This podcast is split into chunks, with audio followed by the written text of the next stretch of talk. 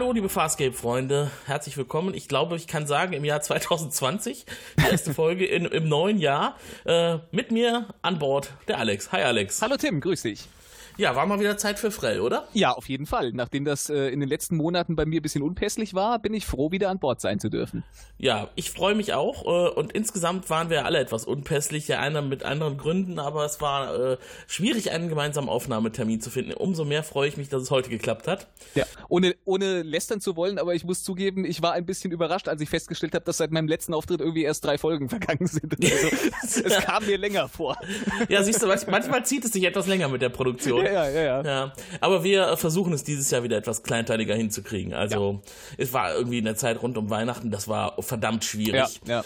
Und da äh, haben sich auch einige private Umstände bei einigen Leuten noch verändert, die mit uns normalerweise podcasten oder auch berufliche Umstände.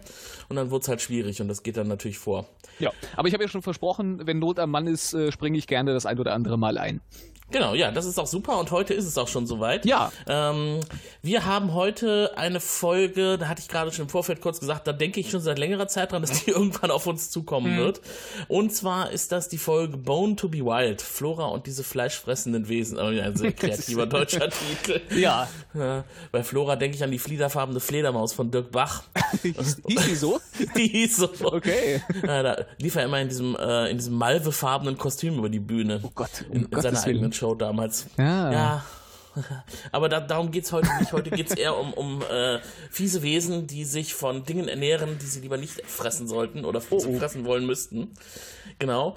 Ähm, womit fangen wir an? Machen wir erst Produktionsdaten oder erst Inhalt? Ähm, Kannst du ja erstmal erstmal was zum Inhalt sagen. Ja, ich kann gerne den Inhalt ein bisschen kurz hoffentlich zusammenfassen. Mhm. ähm, wer sich erinnert äh, an das Ende der letzten Folge, der weiß, dass sich die Crew der Moja jetzt äh, ein bisschen vor den Peacekeepers verstecken muss. Das tut sie in einem Asteroidenfeld. Ähm, und weil die Peacekeeper nach Hitzequellen äh, scannen, müssen sie das mit im Grunde ausgeschalteter Energie im Kalten machen. Äh, während sie da so vor sich hinkauern, trifft ein Notruf, äh, Notruf ein. Ähm, und zwar von einer Dame, die äh, sich darüber beklagt, dass ihre ganze Familie bedroht wird von einem bösen Monster.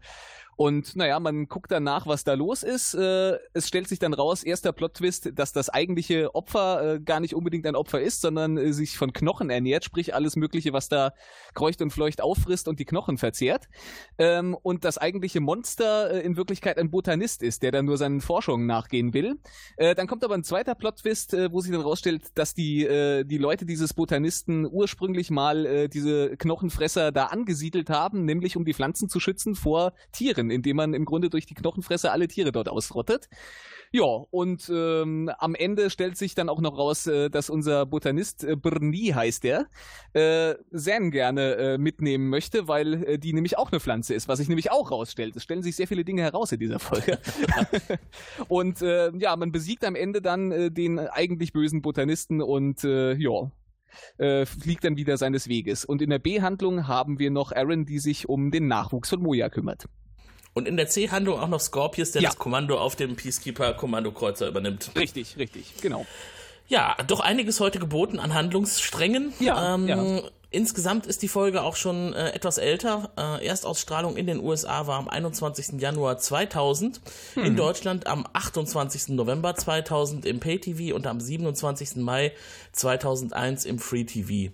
Das Drehbuch kommt von David Kemper und Rockney S. O'Bannon, der auch unser Showrunner ist und Regie geführt hat hm. Andrew Prowse. Und ähm, die Besetzungsliste liest sich heute auch wieder etwas länger. Da sind äh, unter anderem auch wieder Wayne Pilgrim als Scorpius dabei mhm. und Lani Tupu als Bayer Lacrace neben unserer üblichen Besatzung. Ja. Ja, und dann starten wir direkt. Wir sind äh, am Anfang wieder in einer sehr schönen Weltraumszene und wollen, sehen. Wollen wir noch, äh, Entschuldigung, dass ich dir ins Wort falle, wollen wir noch was zu den Nebendarstellern äh, ein Wort verlieren?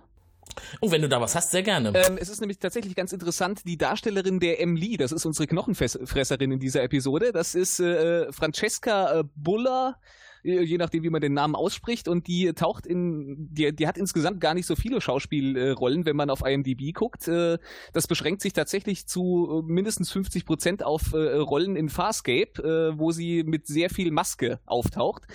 Und äh, das hat vermutlich den Grund, dass sie mit Ben Browder verheiratet ist. ich, ich, wollte es gerade noch anmerken. Ja. Irgendwie äh, hat sie sich da anscheinend ganz gut tarnen können, sodass er ja. ja, voll drauf angesprungen ist. Äh, sind die eigentlich immer noch verheiratet? Soweit mir das äh, bekannt ist, sind die immer noch verheiratet. Ich habe zumindest nichts Gegenteiliges lesen können im Internet. Ja, ist ja Wahnsinn. Unglaublich. Scheint also seit mindestens 20 Jahren zu halten. Ist ja auch mal was. Ja, weil ich sagen muss, als ich so den ersten Blick auf sie geworfen habe, da sind in mir jetzt irgendwie keine Heiratsgelüste aufgetreten. Weiß nicht, wie das bei dir war. Nee, äh, ich, ich, bin ja sowieso schon verheiratet. Ich bin, was das angeht, tot. Ja, gut, das, äh, oder, oder erweiterungsfähig. Es gibt ja auch äh, Regionen auf dieser Welt, wo man das erweitern könnte. Nein, nein. nein. Nee, äh, weiß nicht, aber wenn die glücklich sind, warum denn nicht? Seid ihnen ja, doch genau. gegönnt. Genau. Und sie läuft ja im privaten Alltag nicht unbedingt in dem Kostüm rum, das wir, das wir heute so äh, intensiv sehen werden. Ja, äh, ja. Aber um, da, um dem kurz vorwegzugreifen, das ist mal wieder so ein Ding, äh, äh, sowas von kreativ gemacht, das also mit diversen Licht, Lichteffekten versehen und äh, äh, Erweiterungs, äh, kleinen Erweiterungsmotoren vermutlich, um mhm. irgendwelche Stacheln auszufahren und das, das Rückenfell kann sich aufstellen und wachsen und äh, insgesamt wahrscheinlich sehr aufwendig gewesen in der Herstellung. Ja, mit Sicherheit. Also man hat sich auf jeden Fall da wieder sehr viel Mühe mit den, mit den Kostümen, mit den Masken gegeben, auch bei dem äh, ja. in Anführungszeichen Monster, dem, äh, dem guten Brni, der noch auftaucht. Ähm, da muss man sagen, die, die haben da sehr viel Arbeit reingesteckt und auch wenn es äh, ich glaube, in jeder anderen Serie hätte man gesagt, okay, das ist jetzt ein bisschen überzogen. Äh, ja. Bei Farscape kennt man es ja eigentlich ja. nicht anders, muss man ganz ehrlich sagen. Äh, aber es sind auf jeden Fall schön ausgearbeitete äh, Kostüme und Masken, das muss man wirklich sagen. Ja, genau. Da merkt man, also da hat jemand viel Herzblut reingesteckt, ja, um die ja. so richtig realistisch aussehen zu lassen. Ich finde, bei Breny war es ein bisschen anders. Der war zwar auch sehr aufwendig gemacht, war aber ein bisschen albern mit diesem schiefen Mund, oder? Also, ja, dieser, dieser schiefe oder Doppelmund oder zweigeteilte ja. Mund, ja, ja, das. Äh, äh, die eine Hälfte unbeweglich, die andere hat sich ein bisschen mitbewegt oder die andere normal bewegt. Das war, äh, man, man hat genau gesehen, wo das normale Gesicht aufhört und das, das Angeklebte angefangen hat. Also ein bisschen wirkt es ja fast so, als äh, wäre die Entscheidung, dass er nicht wirklich ein Monster ist. also also wäre ja. erst gefallen, nachdem man das Kostüm schon hergestellt hat, weil er, er sieht halt wirklich irgendwie klassisch äh, fast so ein bisschen äh, Frankenstein äh, trifft das Monster aus dem Sumpf oder sowas. Ja, das, äh, stimmt. Ja. also er sieht schon sehr monstermäßig aus, das muss man wirklich sagen. Und diese schönen kleinen wachsenden Fliegenpilze auf dem Kopf. Ja, ne? ja, genau. Irgendwie, äh, und, und irgendwie so, so, so Wurzel-Dreadlocks oder wie man das nennen will. Also das ist schon, ist schon ausgefallen. ja, auf jeden Fall. Also wie gesagt, das äh, haben sie sehr gut inszeniert und ähm, insgesamt waren ja auch äh, sehr coole Szenen dabei. Also nicht nur jetzt mhm. in dem Wald, den wir hauptsächlich sehen, sondern auch wieder auf dem Peacekeeper-Schiff. Ich bin ja ein großer Fan dieses, dieses Peacekeeper-Designs. Oh ja. Und ja. das passt so wunderbar, dieses Schwarze in Kombination mit Rot, dann diese Lederkostüme äh, von Scorpius insbesondere mhm. und dann diese eher so asiatisch anhauch, angehauchten, die Craze immer trägt. Also hat mir heute wieder sehr gut gefallen. Ja. Und äh, bei dem Wald habe ich mir noch gedacht, das ist ja mal, mal wieder eine Außenkulisse gewesen, also keine Studiokulisse. Wenn mhm. da durch den Wald rennen, sieht man genau, das ist irgendein Urwald. Und wir wissen ja, das ist in äh, Australien gedreht worden. Mhm. Da war ich mir gar nicht so sicher, ob es da so eine Fauna überhaupt gibt, in der man sowas hätte produzieren können, ob das in Australien gedreht worden ist. Naja, ich meine, du hast ja auch das Dschungelcamp und so ein Kram, was ja auch in Australien gedreht wird. Also, Ach, das stimmt, ja. Ich glaube, Australien ist äh, doch schon abwechslungsreicher, ähm, je nachdem, wo du hinkommst, als man glauben mag. Klar, über weite Teile hast du natürlich irgendwie sowas, was ich die, die, das rote Outback irgendwie mit, mit äh, Staub und, ja. und Sand und sowas und Dreck, äh, wo nicht wahnsinnig viel wächst aber ich glaube, so ein bisschen abwechslungsreiche Ecken hast du doch. Da hast du recht, genau. Ich habe auch hauptsächlich an das Rote gedacht, aber mhm. ähm, Dschungelcamp stimmt es auch in Australien. Ja. Genau, so, aber wenn wir jetzt mit den Vorerklärungen fertig sind, können wir ja, direkt einsteigen. Auf jeden ähm, Fall. Und was mir als erstes aufgefallen ist in dieser schönen Weltallszene, in der sie äh, quasi die Energie runtergefahren haben, das war irgendwie auch so eine, so eine Analogie, die einen an das Boot erinnert hat, oder? Ja, stimmt ich so ein bisschen, ja. Hm. Energie komplett runter, alle, alle still, alle lauschen, kein Krach machen und irgendwo ja. äh, läuft ein Sonar. Ja, stimmt, so, so dieser U-Boot-Vergleich, der ist gar nicht weit hergeholt, das stimmt. Genau, und wir sehen äh, das erste Mal das neugeborene ähm, Leviathan-Raumschiff hm. neben Moja äh, und hat irgendwie was Kaulquappiges, ne? Also so, ja, so wie, wie die kleine Kaulquappe neben dem Mamafrosch. Ja, ja. Hm. Ähm, aber davon, ach, das wäre übrigens noch eine D-Handlung heute, ne? Wir, ach, oder hattest du gesagt, ne? Aber wir ähm, lernen ein bisschen mehr kennen aus dem Baby-Raumschiff. Ja, ich hatte es ein bisschen kurz angewähnt, dass, äh, ja. an, angemerkt, dass äh, Aaron äh, sich da ein bisschen drum kümmert. Mhm, genau. Ähm, was, was ich ein bisschen äh, seltsam finde, ist, dass die Peacekeepers irgendwie immer schaffen, die zu finden. Ne? Also es ist mhm. äh, nicht so, dass die mal wegkommen und dann wirklich auch eine Weile Ruhe haben. Die Peacekeeper sind irgendwie immer wieder da. Ja, und in dem Fall ist es ja auch nicht irgendein Peacekeeper-Raumschiff, es ist auch wieder Grace. Ja gut, aber der war ja nun mal noch in der Nachbarschaft. Also das ist ja jetzt erstmal noch nicht so verwunderlich. Den äh, haben sie ja gerade erst äh, nur mit Mühe und Not äh, so ein bisschen abgeschüttelt. Ja, genau. Also ich würde mal sagen, von abgeschüttelt kann hier gar keine nee, Rede sein. Eigentlich ne? gar nicht, das ist richtig, ja. ja. Naja, gut, sie sind zumindest so weit entkommen, dass er nicht mehr, dass sie nicht mehr direkt im Fadenkreuz sind. kann, so kann man es vielleicht sagen. Genau. Es ist relativ frisch auf der Moja. Alle haben sich äh, Decken umgehängt und wir erfahren etwas Neues über Zane. Zane hat kein Problem mit Kälte oder Wärme. Ja, die passt sich einfach mit, dem Körper, mit der Körpertemperatur der Umgebung an und alles ist gut. Sehr praktisch. Das ist eine Fähigkeit, die ich auch gerne hätte. Oh ja. kein Problem mit äh, äh, Kälte oder Hitze. Ja, ja. Mhm. Und dann kommt der, der Hilferuf. Mhm. Pilot kündigt also an, er hat ähm, einen niederfrequenten Hilferuf empfangen und gibt ihn auf die visuelle Muschel. Und äh, wir sehen also dann Emily, die um Hilfe ruft. Sie und ihre Familie wird angegriffen. Das klingt hochdramatisch. Ja. Ähm, sie sieht auch sehr hilfebedürftig aus und sehr hilflos auch. Mhm. Und da muss natürlich die Moja-Crew, äh, außer Rigel und ähm, Kiana, sofort zur Hilfe eilen. Denn die beiden denken natürlich erstmal primär an sich und dass man hier aufpassen muss, nicht von den Peacekeepers erwischt zu werden. Ja, wobei sich auch äh, Crichton ja ein bisschen darüber amüsiert, dass ausgerechnet sie jetzt einen Hilferuf noch äh, hier beantworten. Ja, ja. ja. Genau, was ich interessant finde, ist, dass die Moja den auffangen kann und die Peacekeeper halt nicht. Weil man sollte ja eigentlich annehmen, wenn die schon so feine Geräte haben, dass man da sogar die Energie komplett runterfahren muss, dass die sowas auf jeden Fall wahrnehmen. Ja, aber das scheint so niederfrequent zu sein äh, und, und, irgendwie nur so beschränkt, weil die sind ja nun mal dichter dran, dadurch, dass sie mhm. da direkt äh, zwischen den Asteroiden rumhängen. Ähm, ja, so erkläre ich es mir jedenfalls. Das ist ja im ja. Grunde das, was auch angedeutet wird. Vielleicht ist die Technik auch gar nicht so ausgereift, denn wir sehen in der nächsten Szene Craze, der sichtet äh, die aktuellen Berichte. Mhm. Und die aktuellen Berichte sind ausgedruckt auf Plastikfolien. ja, das ist modern, das macht man so. ja, genau. Das ist immer so bei Science Fiction, wo man überlegt, wie kann man denn Informationen darstellen. Ja. Äh, dann kommt irgendwann die gute alte Plastikfolie, die Overhead-Folie zum Einsatz. Schade, dass sie nicht noch so einen Projektor reingerollt haben. Ja, das wäre es noch gewesen. Ne? So aufgeklappt, die Wand, in der Schule. Die Wand noch runtergezogen, die Rolle da noch genau. da drauf projiziert. Genau, und sein erster Offizier hat sich dann erstmal so, einen, so einen Stift genommen und noch drauf rumgeschmiert. mhm. Nee, so weit ist es nicht gekommen. Also er guckt sich das nur so an, was ja. suboptimal ist, weil das war es auch nicht besonders hell. Ich glaube, viel hat er nicht erkannt. ja. dann kommt, und dann kommt wieder sowas Inszeniertes, was ich sehr grandios finde. Auftritt Scorpius. Und dann beginnt mhm. schon kurz vorher so ungute Musik, ne?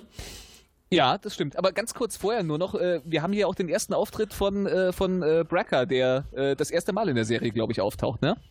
Mm, war er tatsächlich auf der, auf der Gamak-Basis nicht zu sehen? Ich glaube, er war vorher noch nicht da. Also ich äh, habe mhm. ihn zumindest bewusst noch nicht wahrgenommen. Kann sein, dass ich ihn übersehen habe, aber.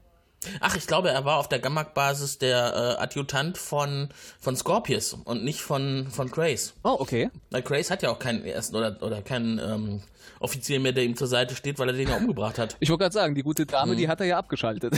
Ja, genau. Aber ich, äh, ich, ich hatte irgendwie im Kopf, dass wir ihn hier das erste Mal sehen. Und ja. er wird ja durchaus in der Serie noch das ein oder andere Mal auftauchen. Genau, es ist eigentlich eine ständig äh, wiederkehrende Nebenrolle. Ja.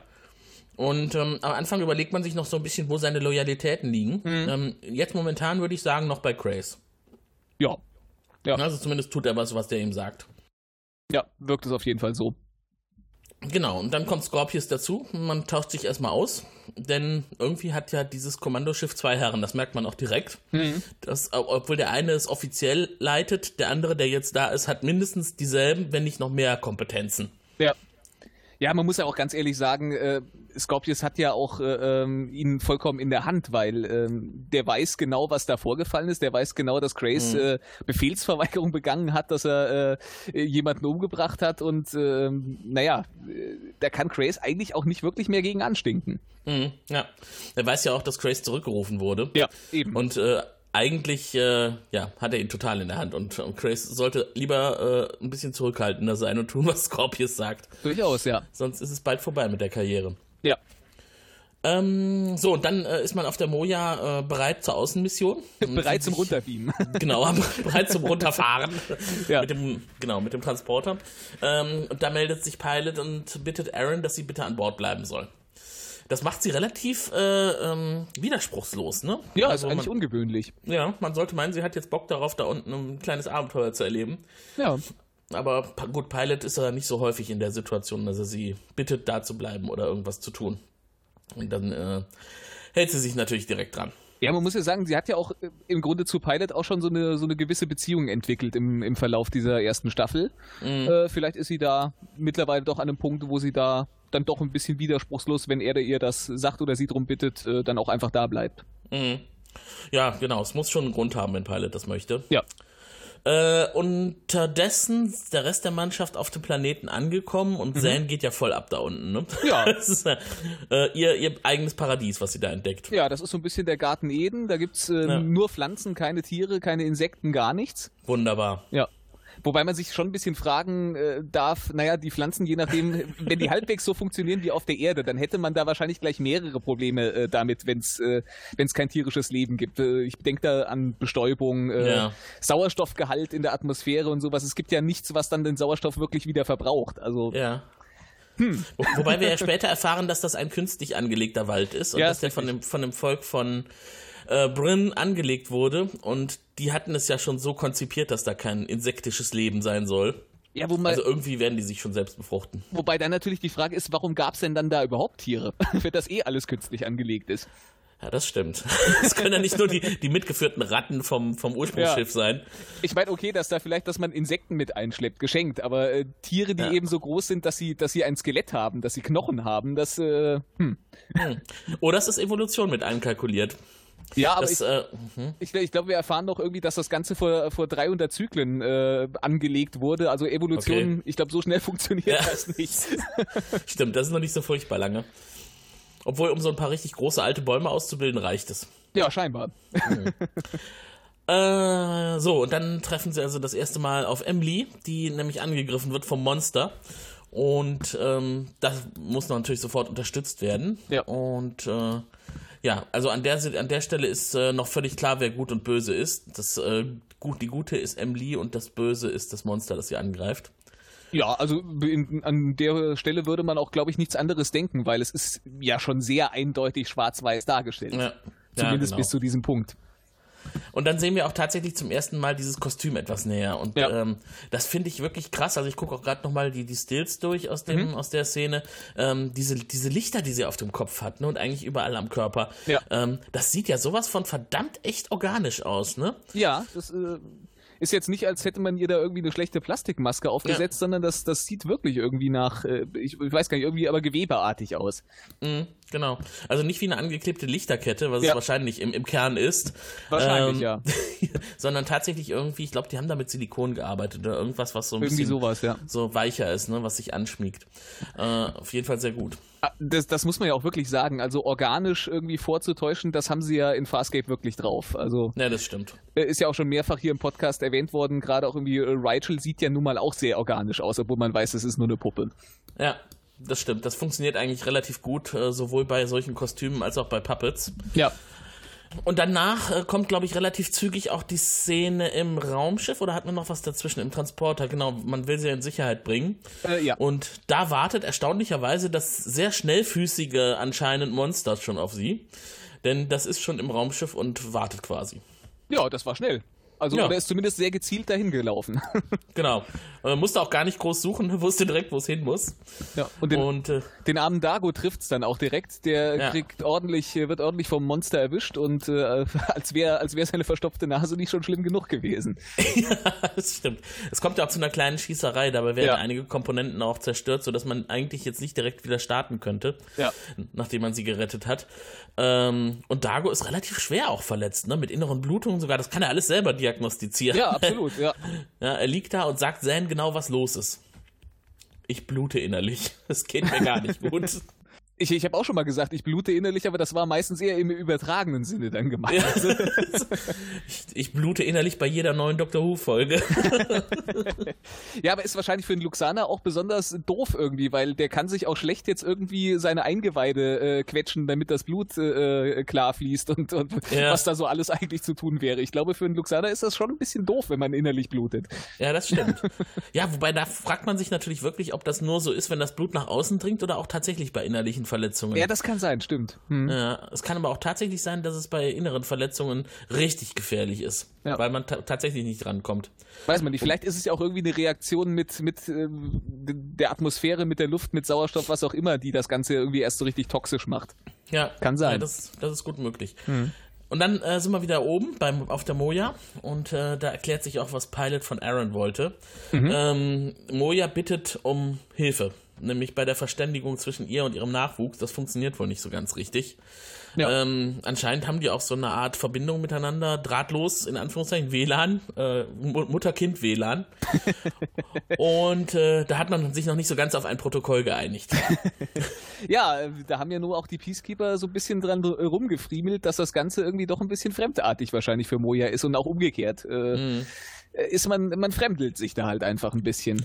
Genau, für alle, die jetzt die letzten Podcasts nicht gehört haben oder vielleicht auch in, im Sehen der Folge noch nicht so weit sind, ähm, der Nachwuchs von Moja ist ja ein Kriegsschiff hm. und das ist nichts, was normal ist für Leviathane. Also das, ja. was da rauskam, das ist was genmanipuliertes. Es ist zwar tatsächlich ein Nachwuchs, ein Kind von Moja, aber äh, vorher schon genau festgelegt worden, wie es aussehen soll. Ja. Nämlich so, dass Peacekeeper damit möglichst gut äh, als Kriegsschiff arbeiten können. Mhm. Äh, und Aaron soll natürlich deswegen helfen, weil sie ein Peacekeeper war und deswegen wahrscheinlich einen Zugang finden kann und diese Kommunikation zwischen Moja und ihrem Nachwuchs verbessern kann. Ja. Deswegen. Und man muss auch sagen, das, was die da gezüchtet haben, die Peacekeeper, das äh, sieht ja auch gar nicht so schlecht aus. Ja, schick. Mhm. Mhm. Fand ich durchaus, also die Kulisse fand ich echt schön gelungen. Ja, äh, teilweise ein bisschen simpel. Also äh, ich finde die Farbkombination sehr, sehr gut. Ich finde auch, mhm. als sie das erste Mal diese Brücke betritt, ähm, das wirkt richtig, richtig geheimnisvoll. Ne? Man ja. denkt sich, Wunder, was da jetzt alles zu entdecken ist. Es ist mysteriös.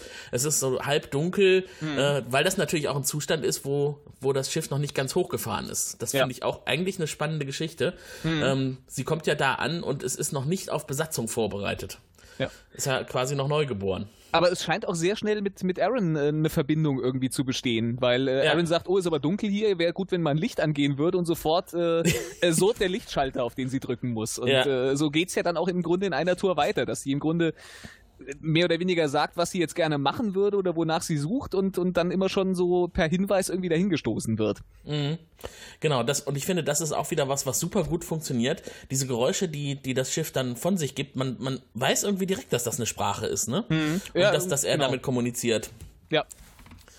Aber insgesamt, diese Farben und diese, diese Display-Darstellung, die man dann zu sehen bekommt, äh, eher was Künstlerisches als was, was, äh, ja, äh, im, im Sinne einer sinnvoll steuerbaren Konsole, oder? Also ich finde jetzt gerade hier diese Kommunikationskonsole, die sie da sieht, die sieht ja eher aus wie so ein Kirchenfenster. Ja, ist schon richtig, aber das haben wir ja bei ganz vielen Science-Fiction-Serien. Das haben wir auch ganz oft, äh, wenn du dir die Computer-Terminals bei Babylon 5 manchmal anguckst. Da, da sagst du auch, da steht kein einziger Buchstabe drauf. Da weiß kein Mensch, welchen, welche komische leuchtende Taste der für was drücken soll. Ja, da bist du natürlich Experte, ich weiß. Ja, ja. ja. Aber, aber bei Star Trek ist das anders, ne? Äh. LCARS ist ein, ein, ähm, ein Frontend, was man sehr gut versteht. Ja, ich, ich sag mal so auch bedingt, weil da ganz oft auch irgendwie merkwürdig abgekürzte Begriffe draufstehen, wo dann irgendwie, was weiß ich, die Hälfte aller Buchstaben weggelassen wurde, es stehen auch nur Zahlen drauf. Äh, naja, man, man hat es halt immer so allgemein gehalten, dass man die Dinger irgendwie halt auch recyceln kann, dass da, ja. äh, ich, ich glaube, wenn du für jede neue Folge, die du machst, äh, für jede neue Situation und für das, was gerade da passiert, irgendwie die kompletten Computer-Terminal-Bildschirme komplett austauschen müsstest, ich glaube, das könnte keine Science-Fiction-Produktion bezahlen.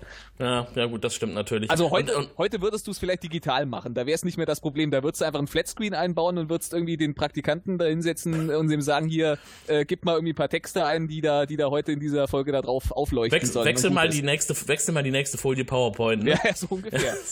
Aber ich glaube ja, zu diesem Zeitpunkt hatte man da keine Flatscreens, die man mit irgendwelchen Informationen befüllt hat, sondern da war das ja alles noch irgendwelche von unten beleuchteten äh, Plastikscheiben oder irgendwie so ein Kram. Mhm. Okay, ja gut, dafür sieht es auf jeden Fall insgesamt als Gesamtkonstruktion sehr gelungen aus. Ja, ja. Und dann fragt man sich auch, ne, wie weit muss man sein bei der bei Genetik, wenn man eine, eine Innenkonstruktion so genau hinkriegt, dass das äh, mhm. so aussieht, wie es aussieht. Diese Ecken und Kanten dieser diese Kommandokapsel, das ist ja wirklich genau so gebaut, dass da drin äh, Peacekeeper, also Sebastianer, arbeiten können. Ja, also es ist eine interessante äh, Kombination dieser Stile. Also du hast schon noch so ein bisschen dieses Organische, aber nur, mhm. aber sehr, sehr viel zurückgefahrener. Äh, ja. Sehr viel weniger organisch als, als auf Moja, aber so ein bisschen ist es da. Es ist halt äh, immer noch nicht so kalt und technisch, wie die, äh, wie die Innenräume bei den Peacekeepers normalerweise sind. Also es ist wirklich mhm. so, ein, so ein Zwischending. Es ist eigentlich sehr hübsch gemacht. Und wie es bei den Peacekeepers aussieht, sehen wir in der nächsten Szene und die finde ich grandios. Wir sehen Scorpius auf seinem Thron. es ist ja gar nicht sein Thron Nein, eigentlich. es ist eigentlich Grace Thron. ja, es ist eigentlich Grace Thron. Und eigentlich bräuchte ja so der Kommandochef eines, eines, eines, äh, eines solchen ähm, Peacekeeper-Raumschiffs keinen Thron. Ja. Er hat ihn aber. Er hat sogar einen Thronsaal und er hat da seine Trophäen aufgebaut überall. Der ist ein wahnsinnig gemütliches Quartier, oder? ja, ist, aber, ich, aber ich finde, Scorpius passt da rein wie die Faust aufs Auge. Das stimmt allerdings, ja. Und er sitzt ja auch so darauf, dass man das Gefühl hat, der fühlt sich da direkt sehr wohl. Ja, ja der, der weiß jetzt auch, dass er sich äh, im Grunde ja alles rausnehmen kann. Also der, der hat definitiv Oberwasser in dieser Folge. Das ja. merkt man sehr deutlich. Genau, da kann man sich auch mal gemütlich machen und ein bisschen die Seele baumeln lassen. Ja. Und um dann in wenigen äh, weiteren Sekunden sich so richtig über Crazy herzumachen und ihn zu foltern, in Anführungszeichen, zumindest seelisch. Ja. Äh, denn er macht sich auch lustig über die Trophäen und warum er es denn nötig hat, sowas aufzubewahren, dieses faulende Fleisch und keine Ahnung. Ja. Äh, findet Grace halt auch nicht so toll, dass Scorpius da so einfach drin sitzt. Ja. Ähm, ich meine doch, das war sogar gar kein öffentlicher Raum, ne? Das war Grace Privatquartier. Ja, genau, das äh, sagt äh, Scorpius zumindest, genau. Ja. ja. Und der, der droht äh, Scorpius dann auch, dass er auf jeden Fall sein Schiff verlassen soll und äh, Scorpius denkt nicht dran. Macht ihm das sehr deutlich. Keine ja. Chance, ich bleib, ich bin hier und ich bleibe hier. Ja. Und es ist besser, wenn du tust, was ich dir sage. Ja, er sagt ja ganz eindeutig, dass äh, das Schiff wahrscheinlich eh bald einen neuen Kommandanten braucht, weil äh, Grace ja nicht wirklich was auf die Kette kriegt. Genau. Äh, dann sind wir wieder auf dem Planeten und da ist äh, Dr. Zan in der Situation, sich um Dago kümmern zu können. Und sie hat mhm. ja schon ein paar, ein paar Wurzeln gefunden, irgendetwas, was sie Dago eingeben kann, damit diese innere Blutung gestoppt wird. Ja.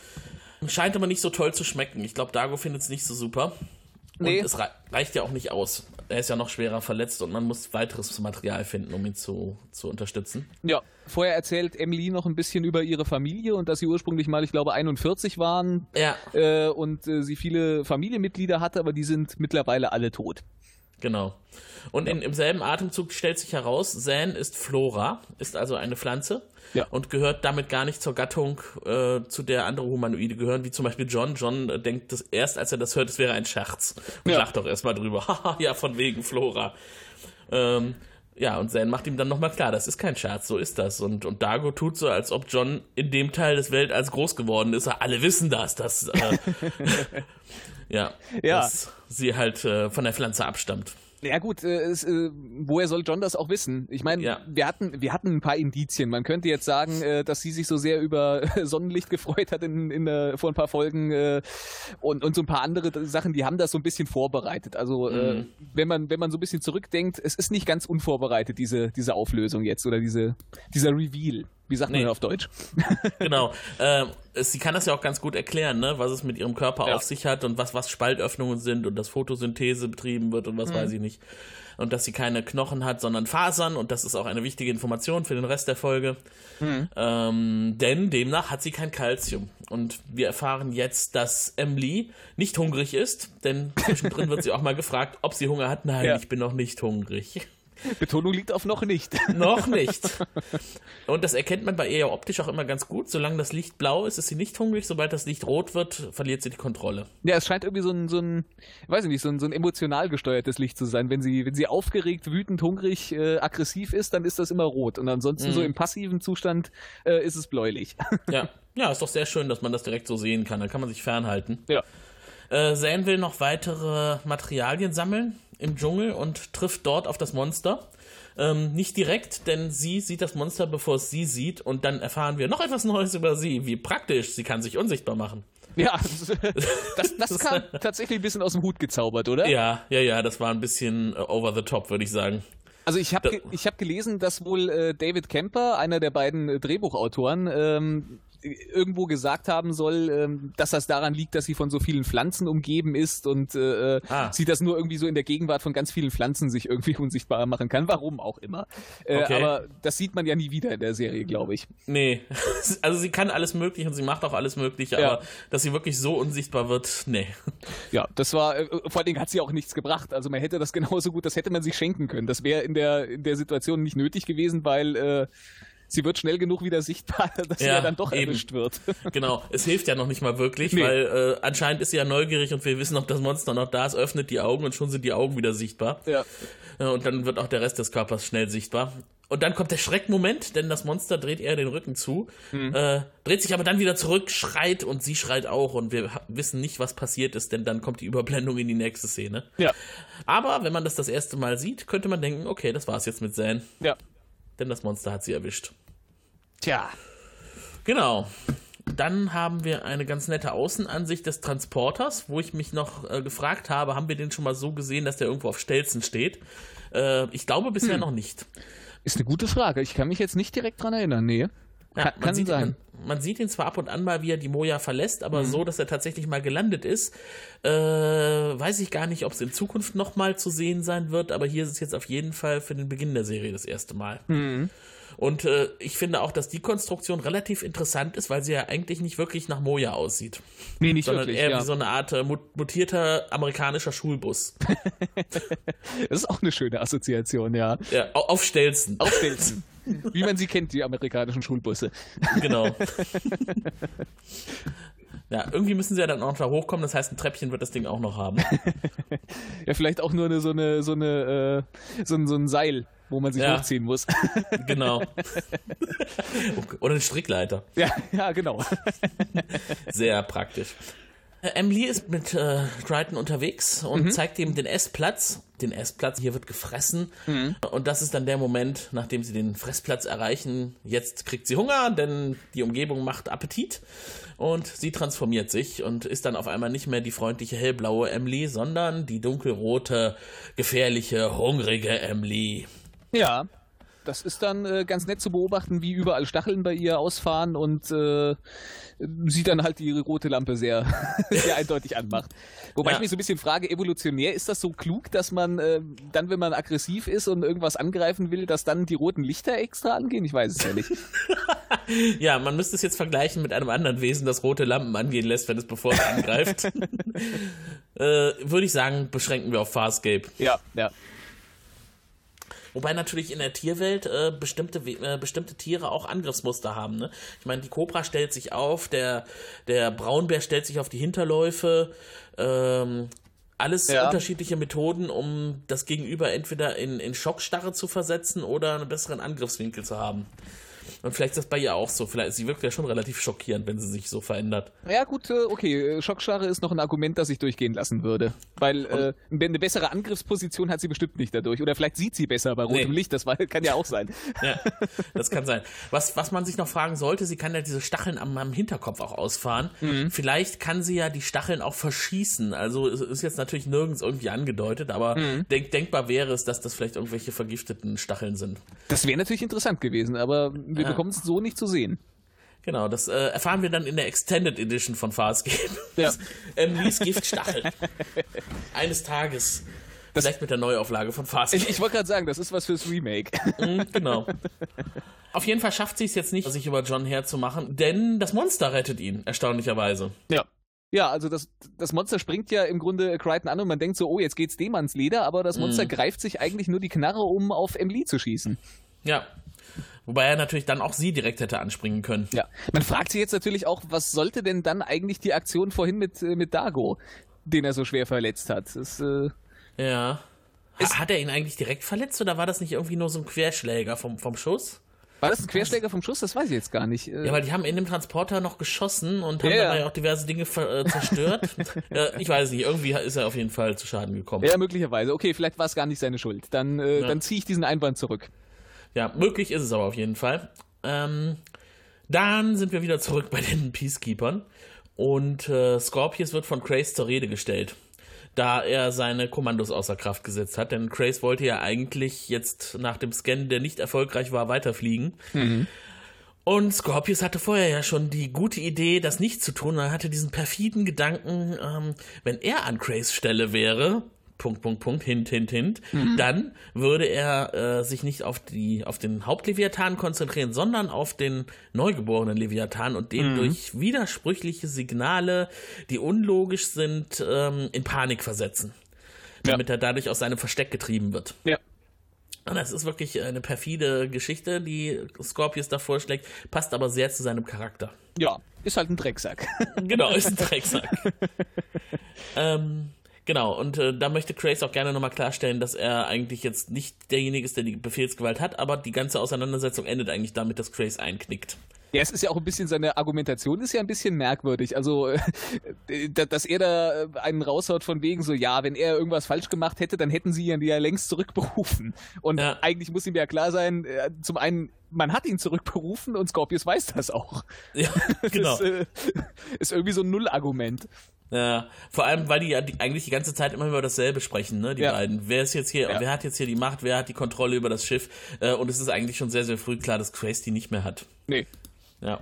Man, man, muss sagen, so schön wie die Szenen zwischen den beiden sind, jetzt so wirklich viel, viel Neues und so richtig viel Entwicklung ist da jetzt nicht drin. Also es ist relativ ja. schnell klar, okay, Scorpius übernimmt jetzt hier den Laden und Grace hat nichts mehr zu melden. Aber trotzdem so ein bisschen die Charakterentwicklung äh, ist, ist äh, trotzdem das, was die Szenen interessant hält. Ja, zumal auch Grace immer weiter zusammenknickt. Ja, äh, richtig. Knickt, ne? Genau. Also ja. am Anfang eher noch so der strahlende Commander des Schiffs und dann mhm. am Ende irgendwie der, auch die Haare hängen auf einmal fahrig ins Gesicht und er sieht mhm. ziemlich mitgenommen aus. Ja. Scheint also auch für ihn ein relativ starker Psychotrip zu sein mit, mit Scorpius. Ja, eindeutig. Und auf dem Planeten sind wir jetzt, glaube ich, äh, erfährt John, dass Zan noch lebt, denn er wird jetzt vom Monster in Anführungszeichen, ich vergesse immer den Namen, Brni, glaube ich. Brni, genau. ja. Brni. Ja, ich, äh, ich, ich glaube ja so ein bisschen, äh, die hießen in der ursprünglichen Fassung, hießen die Emily und Bernie und man hat dann gedacht, so ja, wie machen wir das ein bisschen alienmäßiger? Wir streichen mal zwei Buchstaben und dann machen wir noch ein Apostroph rein und dann ist das gut. Kann, das kann gut sein. Macht's aber für die, äh, für die Besprechung nicht einfacher. Nein, wenn man immer wieder drüber nachdenken muss, wie man es jetzt ausgesprochen. Ja. Äh, sind also auf jeden Fall in seinem Labor gelandet. Ja, er, ähm, er spricht jetzt so ein bisschen, um die ganze Sache mal so aus seiner Sicht aufzulösen und äh, er erklärt auch, warum er sich vorher noch nicht geäußert hat dazu, sondern ja. da im Grunde wirklich nur das Monster gegeben hat. Das liegt einfach daran, dass er mit der Atmosphäre auf dem Planeten ein bisschen zu schaffen hat und ihm das dann sehr schwer fällt, wenn er sich anstrengt zu reden. Ja, und er ja auch aufgeregt war. Ja, das, das kommt noch dazu. Außer Atem. Ja. Ja. Äh, und, und, erklärt aber auch dann nochmal die Natur von Emily. Äh, sie will anscheinend nicht jetzt die, äh, die Leute einfach nur angreifen, sondern sie will deren Knochen fressen, denn sie braucht das Kalzium, was in den Knochen mhm. drin steckt. Und das äh, hat halt dazu geführt, dass sie alle vernichtet hat, die vorher schon auf dem Planeten waren. Nämlich auch ja. die gesamte Besatzung rund um Brenny. Der ja äh, botanischer Pharmakologe ist, also im Grunde Pflanzenforschung zur Medikamentengewinnung dort betreibt. Ja. Das ist ja. nämlich sein eigentlicher Job und nicht Monster. genau. Wie praktisch, dass man dann so aussieht, ne, wenn man auch noch ähm, ja, Botaniker ist. Also, wie, wie, gesagt, ich kann mir nur vorstellen, dass man das Kostüm schon hat und sich dann den Plot-Twist überlegt ja, hat. genau. Oder es ist wie mit den Hunden, ne, die immer mehr aussehen wie ihre Herrchen und umgekehrt. äh, so hat er sich an seine Profession angeglichen. Das kann sein. Also ich kenne nicht, ich kenne nicht viele äh, botanische Pharmakologen, aber ich glaube, die wenigsten sehen so aus. Das glaube ich auch. Äh, auf jeden Fall ist der Plan jetzt, einer muss sich opfern, damit Emily wieder harmlos wird, denn solange sie im roten Zustand ist, kann man sie eigentlich nicht besiegen. Man muss äh, sie irgendwie wieder in den hellblauen Zustand überführen. Mhm. Dann haben sie eine Chance gegen sie, sonst nicht. Aber ist natürlich auch super, ne? Denn jetzt muss man sich überlegen, wer opfert sich denn? Ist aber auch irgendwie so ein bisschen, äh, was genau passiert denn bei ihr jetzt, dass man sagen kann, dass sie plötzlich unverwundbar ist, wenn sie hungrig ist? Ja, vielleicht äh, wird dann nicht nur, vielleicht kommen dann nicht nur die Stacheln aus ihrem Panzer, sondern die, der Panzer wird auch undurchdringbar. Ja, muss man einfach so hinnehmen, ne? Aber, aber, du hast schon recht, eigentlich wirkt sie, wenn sie aggressiv ist, nicht unbedingt so, als wäre sie äh, unverletzbar. Also sie wirkt zwar aggressiv, aber ansonsten verändert sich eigentlich nicht viel. Ich glaube, wenn man ihr ins Gesicht schießt, dann ist das relativ egal, ob die Lampen gerade blau oder rot leuchten, oder? Ja, vermutlich. na gut, aber äh, naja, wir müssen es hinnehmen. Das ist halt eben jetzt die Erklärung, warum man dann irgendwie in so eine moralische Zwickmühle da irgendwie gerät. Mhm. Moralische Zwickmühle, das trifft übrigens auch auf Mojas Nachwuchs zu, mhm. denn der bekommt Signale von den Peacekeepers mit und weiß jetzt natürlich nicht, wie er darauf reagieren soll, denn äh, es herrscht ja eigentlich Funkstille und die Moja ist ja auch im Tarnmodus mhm. und den hat auch er auferlegt bekommen, aber eigentlich sind die Peacekeeper ja die, von denen er abstammt und eigentlich müsste er ja auf seine auf sein eigenes Volk reagieren, wenn er gerufen wird. Mhm. Ist ja. keine gute Idee. Ja, Aaron ist da äh, wahrscheinlich die, die Beste, die in dem Moment mit, äh, mit ihm irgendwie reden kann und ihm ins Gewissen reden kann. Äh, weil sie ja nun mal auch in gewisser Weise, oder was heißt in gewisser Weise, sie stammt ja nun mal auch von den Peacekeepers ab und kann sagen, hier, äh, wir haben da was gemeinsam, aber ich mhm. erzähle dir jetzt mal, wie das wirklich ist. so ein bisschen. Ja. Genau, eigentlich war das wirklich eine gute Idee von Pilot, dass er ausgerechnet Aaron da gelassen hat. Ja. Und ähm, das ist ja auch tatsächlich was, ohne jetzt zu stark vorwegzugreifen, was in den weiteren Episoden jetzt, in, wir stehen ja kurz vor Staffel 2 bei Farscape mhm. sogar schon, äh, noch ausgebaut wird, diese Verbindung zwischen Aaron und Mojas, Mojas Nachwuchs. Mhm. Ähm, das ist aber eine relativ kurze Szene nur. Wir sind dann eigentlich ja. noch auf dem Planeten und äh, da sehen wir, was der Wissenschaftler für eine tolle Technologie hat. Ja. Äh, denn er besitzt ein Verkleinerungsgerät, was ja sehr praktisch ist. Ja, ein Schrumpfstrahler, wunderbar. Ja, da hat er einen ganzen Baum drin, von dem sich Zane bedienen kann, denn die hat irgendwie noch irgendwelche Samen benötigt und in seiner großen Sammlung hatte er so einen kompletten Baum geschrumpft. Ja. Und den kann er dann mal eben so wieder vergrößern und dann kann man da bequem ernten. Das fände ich praktisch, wenn ich sowas fürs Büro hätte, dann würde ich mir morgen zum Kirschbaum mitnehmen und dann in der Mittagspause schön die frischen Kirschen ernten. Ja, ja das äh, wird aber bestimmt einfach nur so gezeigt und hat jetzt keine weitere Relevanz für die Story, dass, äh, dass dieser Schrumpfstrahler da steht. Ja. Wobei es ja praktisch gewesen wäre, wenn sie ihn mitgenommen hätten. Der hätte sich bestimmt auch später nochmal irgendwann bewährt. Ja, aber ne, stattdessen lassen sie ihn für die Peacekeeper da. Naja, man muss ja auch sagen, dass sie dann am Ende der Folge jetzt auch nicht mehr unbedingt die große Zeit hatten, da noch irgendwie alles äh, auseinanderzureißen und jedes Einzelteil mitzunehmen. Das äh, ist ja dann schon ein bisschen eilig am Ende. Es geht jetzt eh hoppla hopp, denn ja. ähm, Zane braucht noch einige weitere Dinge und jetzt begleitet sie äh, Brini in den Dschungel, um die da noch zu suchen. John mhm. findet das nicht so gut, der hat schon ein ungutes Gefühl kann aber nichts dagegen machen. Äh, er bleibt aber misstrauisch zurück, würde ich mal sagen. Ja, er will ja auch eigentlich nicht zurückbleiben, aber äh, ja. Bernie äh, sagt halt, du musst unbedingt hier bleiben. Es muss einer mhm. hier auf den ganzen Kram aufpassen. Das ist äh, irgendwie mein Lebenswerk und äh, sonst haben wir keinen Deal. Ja, Genau, und dass er da zurückbleibt ganz alleine, dass das nicht so toll ist, das merkt er relativ zügig, als Emily auftaucht mhm. und ihm die Hölle heiß machen möchte. Ähm, stattdessen, also er landet jetzt nicht auf ihrem Frühstücksteller, sondern kann eine Übereinkunft mit ihr treffen.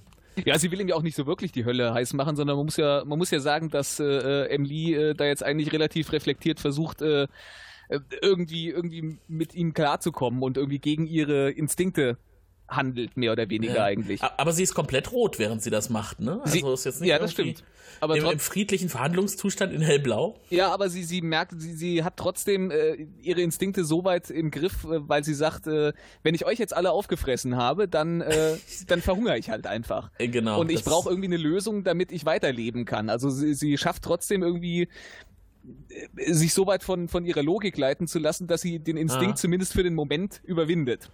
Genau, und äh, sie hat es tatsächlich ganz gut begründet, ähm, auch den Hintergrund ihres Daseins auf diesem Planeten, dass sie ja eigentlich nicht freiwillig dahin gegangen ist, mhm. sondern dass sie dort von den Botanikern abgesetzt wurde, um tatsächlich als äh, lebendiger Pflanzenschutz zu fungieren. Mhm. Und das so knallhart, dass die auch dann zyklenlang nicht zurückgekommen sind und eigentlich dann schon damit gerechnet haben, dass sie und ihre komplette Familie und Rotte sich selbst vernichtet haben. Mhm.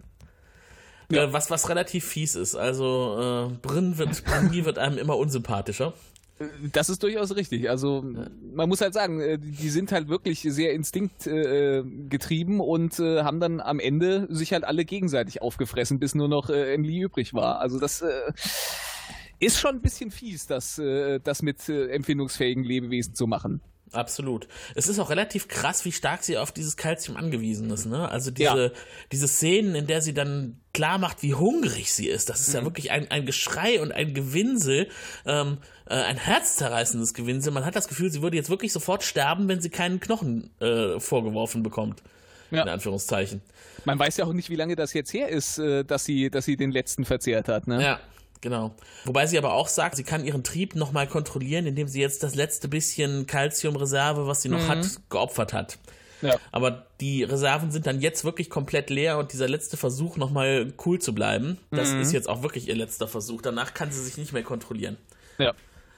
Ähm, denn der Deal ist jetzt, Ähm, Brenny und sein Volk wissen, wo sie herkommt, denn die haben sie auch dahin gebracht und sie möchte eigentlich nur zu ihrem Volk zurück. Denn da wird sie dann vermutlich genug zu fressen bekommen und die werden wahrscheinlich irgendwie eine Lösung haben, ohne dass sie auf äh, ganze Planeten entvölkern müssen. Ja, wahrscheinlich schon. Also äh, gehen wir mal davon aus, dass das Ökosystem äh, auf dem Heimatplaneten wahrscheinlich irgendwie darauf ausgelegt ist. Guck mal, wenn wir so äh, auf Kalzium angewiesen wären, würden wir in die Apotheke gehen und würden uns Kalzium-Brausetabletten besorgen. Wäre vielleicht für Emily auch eine Alternative. Ja, ja. Hm. Ist ja auch eigentlich kein, kein ungewöhnlicher Stoff, den sie braucht, kein ungewöhnliches Mineral. Nee, das stimmt. Ja. Äh, so, ja, genau. Da einigt sie sich jetzt irgendwie mit John drauf, dass sie äh, ruhig bleibt. Und dann sind wir wieder auf dem neuen Schiff. Und da hat Aaron eine Übereinkunft mit diesem erzielt. Und das heißt, er schaltet erstmal seine Kontaktversuche ab und versucht nicht, die Peacekeeper zu erreichen. Ja, dafür ist jetzt aber die Kanone geladen. Ja, das ist ja schon mal was. Das heißt, die könnte man dann gleich gegebenenfalls noch einsetzen. Ja, ist nicht das Schlechteste, wenn man, wenn man gerade von den Peacekeepers da gejagt wird, von so einem Kommandoschiff. Wobei ich glaube, ähm, Aaron hätte jetzt viel mehr Lust, die Kanone gegen Rigel einzusetzen, wenn der in der Nähe wäre. Denn der hatte einen ziemlich fiesen Vorschlag. der, der, der ist gerade wieder, man merkt, dass er, dass er gerade nicht direkt angegangen werden kann. Der hat wieder so ein bisschen Oberwasser und haut da so einen Spruch nach dem anderen, so nach dem Motto, ja, bleib doch einfach da, wo, äh, wo du ja. eher erwünscht bist als hier bei uns. Das ist doch genau wunderbar, dass du dich da wohlfühlst. Bleib doch einfach einfach da und fliegt mit dem Schiff weg. Ja. Später baut das dann ja sogar noch aus, ne? Und äh, er und, und Kiana sind ja dann auch auf dem Trip, warum sollten wir eigentlich hier auf der langsamen Moja bleiben, wenn wir mit diesem schnelleren Raumschiff viel besser wegkämen? Ja. Wechsel, wechseln wir doch einfach darüber. Verdammte Opportunisten. Ja, ja, ja. Ah, er sorgt schon dafür, dass er überleben kann. Immerhin hat er ein riesiges Volk zu beherrschen. Ja. Und müsste deswegen schon am Leben bleiben. Ja.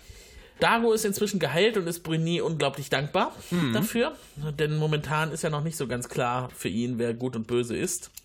Nee, wer nicht und so dankbar ist und wem das schon eher ein bisschen klar geworden ist, das ist mhm. Crichton, der jetzt zur Überraschung von Bruni äh, erscheint. Genau, mit der hatte nicht damit gerechnet, dass John überhaupt noch lebt. Ja, ähm, wird aber jetzt zur Rede gestellt. Ja, oder zumindest halt nicht, dass der da auftaucht, weil der soll ja eigentlich das Labor bewachen.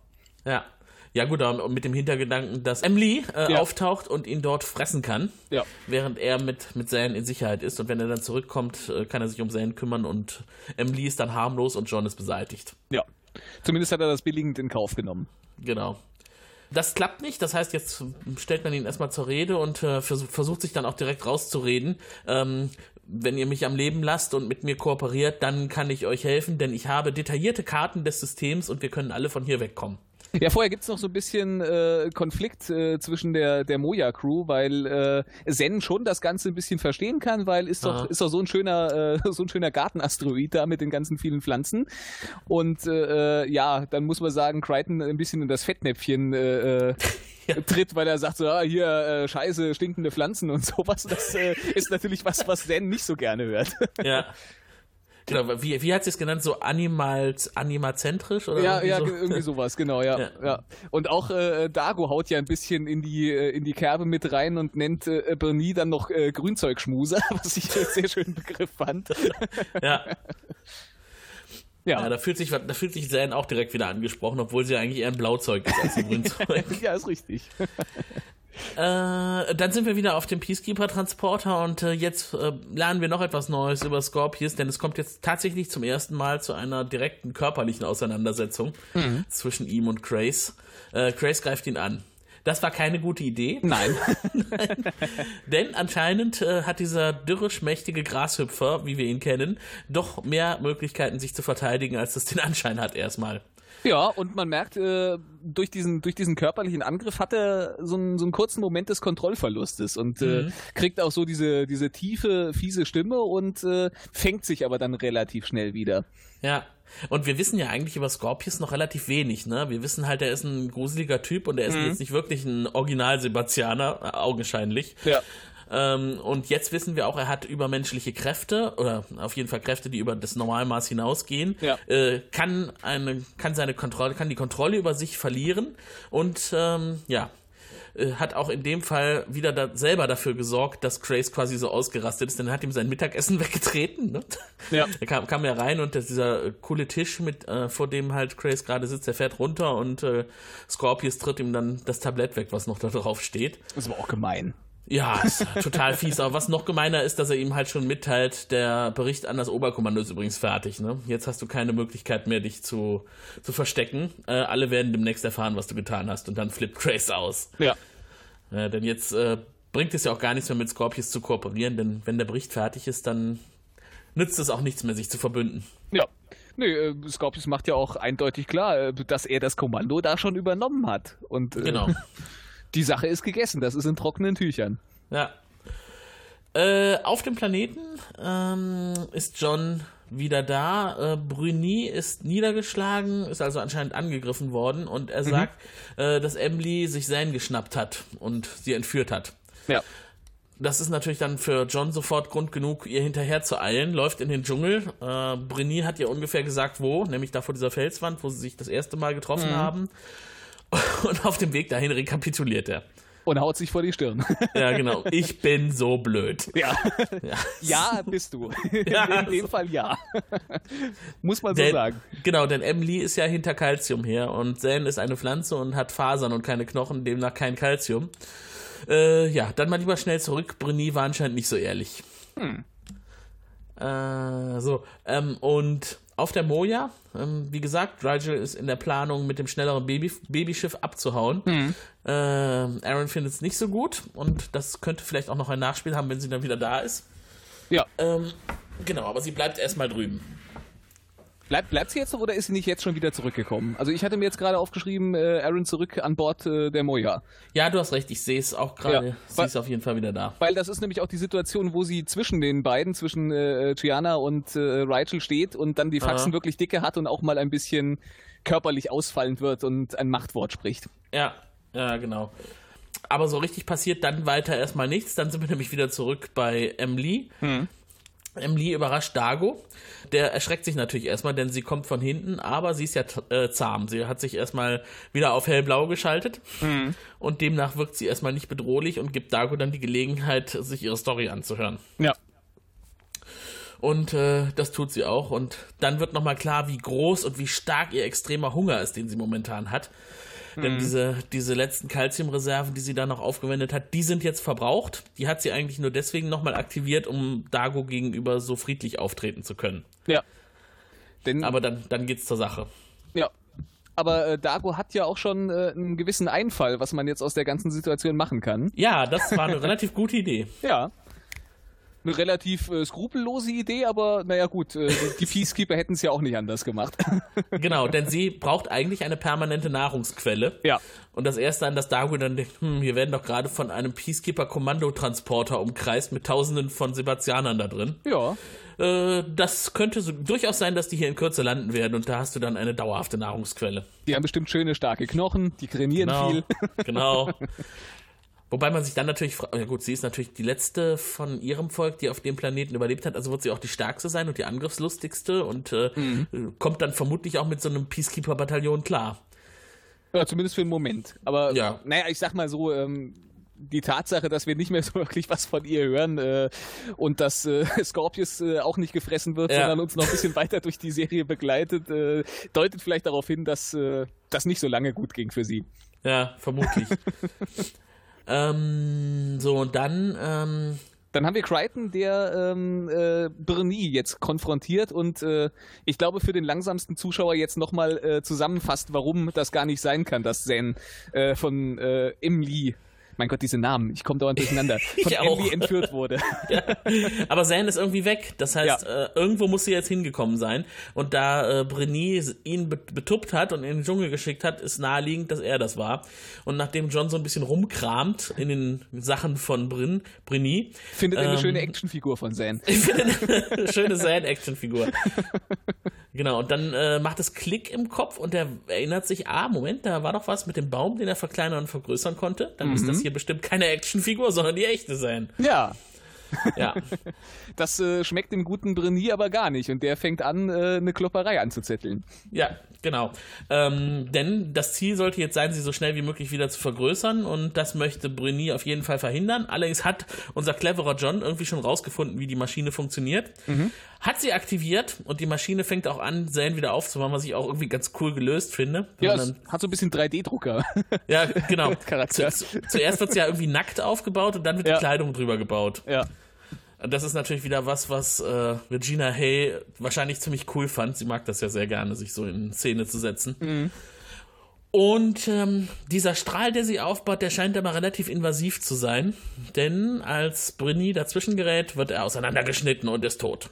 Da habe ich mich ein bisschen gefragt, ob das jetzt nicht vielleicht auch für diesen Wiederaufbauprozess ein bisschen doof ist, wenn da jetzt was ich auch gedacht. in den Strahl reingerät. Also, ja. aber naja gut, äh, Zen scheint es jetzt nicht übermäßig geschadet zu haben. Sie sagt nur, äh, puh, ja, fühle mich ein bisschen komisch, aber an sich scheint alles in Ordnung zu sein. Ja, wahrscheinlich hat der Strahl eine Fehlerkorrektur. Ja. Also wenn sie, wenn, wenn ihr demnächst jetzt irgendwie ein Pilz aus dem Kopf wächst, dann äh, weiß man, okay, da ist irgendwie ein bisschen DNA von Brenier auch noch mit drin gelandet oder so. Das, das würde ihr wahrscheinlich sogar ganz gut gefallen. Wahrscheinlich, ja. ja. Sind ja, ist ja Familie wahrscheinlich. Ja, kann sein. Äh, dann sind wir, glaube ich, bei den Peacekeepers wieder. Und ja. da berichtet der erste Offizier an Craze, was Scorpius halt so tut, und weil der hat noch nicht so ganz mitbekommen, wie sich die Kommandostruktur verändert hat. Mhm. Und äh, Scorpius hat also, äh, Grace hat völlig aufgegeben und befiehlt ihm einfach nur, den Befehlen von Scorpius zu gehorchen. Ja, der ist komplett gebrochen, der sitzt sehr anteilnahmslos äh, nur noch an seinem Tisch und äh, ja, ja. So, sollen sie doch machen, was sie wollen, alle. Genau.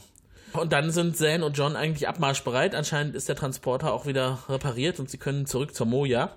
Äh, und Emily tritt ihnen aber in den Weg und. Tritt ihnen in den Weg ist gut. Die springt so, so von der Seite rein. Das war so ein bisschen, das fand ich fast ein bisschen albern, weil sie springt wie so ein Gespenst in der Geisterbahn, so von der Seite in den Eingang. Stimmt, rein. ja, eigentlich springt sie rein, ja, das stimmt. Ja, man denkt jetzt auf jeden Fall, was, was passiert jetzt noch? Will sie sie wirklich nicht gehen lassen oder hat sie doch nochmal Hunger und will sich auf, auf John stürzen?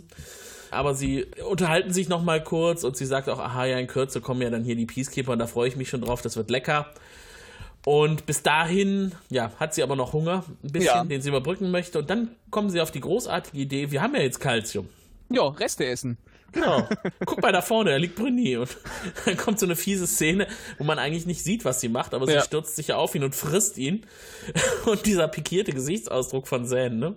Ja, ich, ist, äh, ich, muss sagen, da merkt man, dass die Serie 20 Jahre alt äh, ist. Äh, wenn ich da an die letzte äh, Folge Picard denke, äh, wo man noch gesehen hat, wie so ein Auge rausgezogen wurde. Verdammt, das, spoiler mich doch nicht. Ah, Entschuldigung. Tut, tut, mir leid. Aber das passiert eh ganz am Anfang. Es ist, ja. Äh, hat inhaltlich jetzt erstmal keine nähere Relevanz. Es ist einfach nur, um blutige Sachen zu zeigen. War bestimmt keine wichtige Figur, die irgendwie in der Vergangenheit liebevoll aufgebaut wurde. Nein, bestimmt nicht. Nein, Nein aber äh, damit wollte ich nur ausdrücken, äh, dass man da heute, glaube ich, zumindest bei manchen Produktionen da definitiv äh, ähm, voll auf den blutigen äh, Gruseleffekt setzen würde und würde das irgendwie ja. zeigen. Ja, schön splattermäßig. Ja. Aber der positive Effekt überwiegt hier ja. Das heißt, äh, Zane und John können gehen. Emily ist für den Moment erstmal gesättigt. Und ähm, ja, wir kommen in die nächste Szene und Zane ist relativ traurig, dass sie nicht mehr Zeit auf dem Planeten hätte verbringen können. Mhm. Was man ja auch nachvollziehen kann, denn das war jetzt für sie quasi wie nach Hause kommen. Denn alles, was da ist, ist nur Flora. Ja. Und ja, zurück wird sie aber wahrscheinlich nie wiederkommen. Und Dago sagt dann etwas relativ Weises. Eigentlich ist es doch egal, wer diesen Planeten entdeckt. Irgendjemand wird ihn eines Tages entdecken. Ich ja. weiß nicht, was das jetzt tröstendes für, für Zane bedeuten soll, denn die, eigentlich wollte sie sich ja da unten aufhalten. Naja, Hauptsache die, die wunderbaren äh, medizinischen Geheimnisse, die da vielleicht noch in diesen Heilkräutern schlummern, die werden überhaupt entdeckt. Ja, genau. Das war so ein bisschen der Hintergedanke. Und in der Schlussszene entdeckt Emily Scorpius und wirft sich ihm an die Brust wie eine lang verloren geglaubte Enkeltochter und äh, mhm. äh, freut sich, dass die Peacekeeper jetzt da sind, denn jetzt gibt's endlich Essen. Sehr gut. Und, und Scorpius ist sehr höflich. Ja, Scorpius hat ein weiches Herz, das lernen ja. wir hier. Er, ja. man, man, muss wissen, wann man Stärke zeigen muss und wann man einfach mal auch Hilfsbereitschaft an den Tag legen muss. Und ich glaube, Scorpius muss noch ein bisschen dran arbeiten, die Situation zu bewerten, ja. wann was fällig ist. er hat äh, kein sehr gutes äh, ähm, ähm, Einschätzvermögen an der Stelle. Äh, ach so, und, und eine Sache haben wir noch vergessen. Ähm, Moja bedankt sich. Ach ja, genau. Und, und wünscht sich von Aaron dass sie äh, den Nachwuchs, dem Nachwuchs äh, einen Namen gibt, dass sie äh, den Baby genau. Leviathan tauft. Und äh, wir erfahren aber noch nicht, auf welchen Namen sie das tun wird. Nee, und deswegen musste ich heute die ganze Folge über immer irgendwie wie, um den heißen Brei herumreden und es ja. mal Nachwuchs und Babyschiff und was weiß ich nicht nennen. Ich den Namen zugeben, erfahren wir erst nächstes Mal. Ich muss auch zugeben, ich habe es vergessen. Ich weiß es jetzt äh, spontan nicht mehr. Ah, okay. Ich sag's dir gleich nach der Aufnahme. ja, ich, ich, ich glaube, es war äh, durchaus ein Name, der für Aaron auch einen sehr starken persönlichen Bezug hatte, aber ich kriege ihn mhm. nicht mehr zusammen. genau, aber es ist für Aaron ein ganz gutes Dankeschön, weil ja. sie hat tatsächlich was bewirkt. Die Kommunikation mit dem Nachwuchs funktioniert jetzt. Mhm. Moja ist glücklich, der Nachwuchs ist glücklich, dann ist auch Pilot glücklich und äh, alles gut. Rachel ist glücklich, weil er äh, Gianna befummeln konnte. Alle sind glücklich. Stimmt, wunderbar. Und ob ihr glücklich seid mit der heutigen Folge oder auch mit dieser Episode, das könnt ihr uns mitteilen über unsere diversen Kommunikationskanäle und hier hört ihr einen Herrn, den ihr heute schon mehrfach gehört habt. Der Frell-Podcast im Netz. Frell.eu. Dort könnt ihr über das Audio-Plugin Feedback hinterlassen oder ihr schreibt uns einfach eine Mail an kontakt.frell.eu oder ruft an unter 0221 28 33 750. Ja, immer wieder schön. Vielen ja. Dank an Alex. bitte, bitte. ähm, ja, in diesem Sinne schreiten wir zum Ende zur Bewertung. Er wird noch eine wichtige Rolle spielen, wenn die Moja-Besatzung auf ihn trifft. Heute ist er nur unser Bewertungsmaßstab. Wir vergeben ein bis fünf HWs pro Folge. Also, lieber Frell Podcast, wie hat die heutige Episode denn nun abgeschnitten? Dann sag doch mhm. mal, wie viele HWs würdest du der heutigen Folge geben und warum? Ja, ach, es ist ein bisschen schwierig. Also ich finde, die Folge hat gerade, nachdem man die letzten beiden Folgen äh, hatte, wo es sehr spannend äh, war, ist sie fast ein bisschen ein Durchhänger vor dem Staffelfinale. Ich fand sie jetzt nicht schlecht, aber ich fand sie jetzt auch nicht herausragend. Ähm, ich würde sie so im, im gesunden Mittelfeld einordnen. Ähm, ja, ich, ich finde ich find ehrlich gesagt tatsächlich, äh, wenn ich so drüber nachdenke, wahrscheinlich die Szenen, die, die abseits der Haupthandlung spielen, also äh, sowohl die Geschichte mit, mit Aaron und äh, unserem Baby Leviathan, als auch äh, äh, Grace und äh, Scorpius, finde ich beide interessanter und irgendwie äh, sehenswerter als die mhm. Hauptstory. Und ähm, ja, obwohl das äh, schöne Masken waren, die sehr liebevoll gemacht worden sind. Ähm, weiß nicht, und, und, und auch, auch äh, ich sag mal so, man hat einen Plot-Twist, äh, wo, sich, wo sich umkehrt, wer jetzt, wer jetzt der Böse und wer das Monster ist und wer das Opfer ist. Und dann äh, dreht sich das Ganze aber nochmal wieder zurück. Äh, dass sich das ein zweites Mal dreht, ist tatsächlich ein ganz schöner Kniff. Wenn es nur einmal gewesen wäre, dann hätte man gesagt, ja, es ist so äh, voraussehbar typisches Ding. Ähm, das das äh, rechne ich dieser Main Story noch an, aber ja, so richtig umgehauen hat die mich jetzt nicht. Also mhm. Ähm, ja. Und äh, ohne jetzt böse sein zu wollen, äh, Bruni finde ich ganz nett dargestellt. Da fand ich den Schauspieler eigentlich ganz gut. Aber bei äh, Emily äh, weiß ich jetzt nicht, wenn man mich jetzt äh, vor die Auswahl stellen müsste, ob ich bewerten müsste, ob die gute Dame gecastet wurde wegen ihres schauspielerischen Könnens oder weil sie die Frau von Ben Browder ist. Ähm, weiß ich nicht. Ich würde vielleicht ein bisschen zu letzterem tendieren. Wobei jetzt die Frage noch ist, ob sie die Frau von Ben Browder vorher schon war oder nach dieser Folge wurde. Oh, das ist ich glaube nämlich, dass sie, ich glaube, dass sie sich da erst kennengelernt haben, wenn ich mich wirklich recht erinnere. Hm, okay. Das äh, kann, aber das, das, kann natürlich sein. Aber naja, wie gesagt, sie ist halt in der Folge noch sehr häufig gecastet worden. Ja. Also äh, ich glaube, ähm, es kann durchaus ein bisschen was damit zu tun haben. Wenn euch das interessiert, werft einen Blick in die Show Notes. Wir finden das nochmal raus für euch. Ja, genau. Jetzt muss ich noch eine Zahl sagen. Also wie gesagt, ähm, ja, ich würde sagen mittelmäßig, vielleicht ein bisschen nach oben, weil ich die Szenen gerade zwischen zwischen äh, Grace und Scorpius äh, doch wirklich sehr schön fand. Und äh, die sind halt beide auch großartig gespielt. Das muss man wirklich ja, sagen. Absolut. Ähm, ich bleibe aber bei drei. Ah, wunderbar. Ja. Da landen wir quasi genau auf demselben Level. Ah, schön. Ich habe hab auch heute drei Punkte vergeben. Ähm, bin eigentlich fast deckungsgleich mit dir. Also mhm. die Folgen auf dem Planeten, das war für mich ein bisschen viel hin und her schalten zwischen viel Gerede. Mhm. Ähm, klar war da natürlich auch die Handlung, wer ist jetzt gut, wer ist böse. Ich fand es ganz schön, was wir über Zane erfahren haben. Mhm. Manches war ein bisschen over the top, wie ich schon sagte. Ne? Also man hätte jetzt nicht unbedingt Zane auch noch äh, Luminationsfähigkeiten geben müssen. Sie kann eh schon so viel ne? und sie wird ja. ja auch immer mehr können. Das hätte jetzt nicht unbedingt sein müssen. Aber gut, wir verzeihen der Folge in der ersten Season äh, noch den einen oder anderen Ausrutscher der Serie mhm. insgesamt.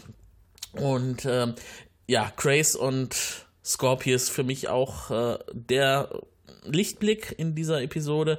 Äh, insgesamt ja auch gute Darsteller und äh, auch diese Beziehungskiste, die zwischen denen läuft, in Anführungszeichen. Also wer hat jetzt hier mehr Macht und wer, wer wird das Ganze überhaupt überleben? Denn am Ende merkt man schon, läuft es darauf hinaus, es kann wahrscheinlich nur einen geben von diesen beiden Alpha-Männern. Mhm. Ähm, ich äh, bin ein Fan von Scorpius, äh, allein weil der so sehr gut gespielt ist und weil der es wirklich auch jetzt noch schafft, nachdem fast 20 Jahre vorbei oder äh, doch 21 Jahre vorbei sind, 20 Jahre, ähm, ja. mir immer noch so einen leichten Grusel zu verschaffen. Ich finde äh, die Rolle sehr gut besetzt, ich finde äh, die Umsetzung sehr gut und ich bin sehr, sehr dankbar, dass er dann auch tatsächlich als regelmäßig wiederkehrender Gaststar bei Farscape zu sehen war. Das war eine sehr gute Entscheidung von Rockney S. O'Bannon. Hm. Ähm, insgesamt bei der Folge, also ich hätte jetzt Kiana und Rigel nicht unbedingt gebraucht, das war alles so ein bisschen Nebengeplänkel, obwohl es ganz witzig war. Mhm. Und äh, die Szenen rund um den Nachwuchs auch sehenswert und interessant jetzt zu sehen. Was passiert denn mit einem Leviathan-Nachwuchs? Wird der jetzt wachsen? Wird er noch stärker werden? Welche Loyalitäten wird er haben? Was äh, passiert mit Aaron und ihm? Spannend. Wir werden es bald erfahren.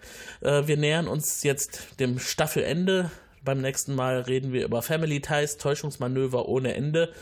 Und da bin ich auch schon sehr gespannt darauf, mit wem ich das machen werde. Eine Frage habe ich noch an dich. Was ist, was ist eigentlich mit Stark? der wird in der ganzen Folge weder erwähnt noch taucht er auf. Aber der ist doch auch mit an, die Moja, an Bord der Moja gegangen. Du hast recht. das nur als, als kleinen Trivia-Fakt noch, äh, noch rein. Also der taucht überhaupt nicht auf, als wäre er nie da gewesen. Ich, ich glaube, der schläft. Wahrscheinlich, ja. Der erholt sich von, von uh, Scorpius Folter und macht einen Dauerschlag. ja, stimmt, du hast recht. Ist mir gar nicht aufgefallen, aber der muss auch da sein eigentlich. Ich, ich muss zugeben, ich habe es auch nur irgendwo gelesen und dachte dann auch so, stimmt, der war überhaupt nicht da. Man hat sich halt noch nicht so an ihn gewöhnt. Ja, ja, das stimmt. Ja. Ja, wunderbar. Vielleicht erfahren wir es ja beim nächsten Mal dann, was mit, was mit äh, Stark ist. Und vielleicht taucht er auch auf in der nächsten Folge. Man weiß es nicht. Weiß bleibt, es uns, nicht. bleibt uns gewogen und bleibt dran. Und seid beim nächsten Mal wieder dabei. Wenn es dann wieder heißt, Frell, der deutsche Farscape Podcast. Bis dann. Tschüss. Tschüss.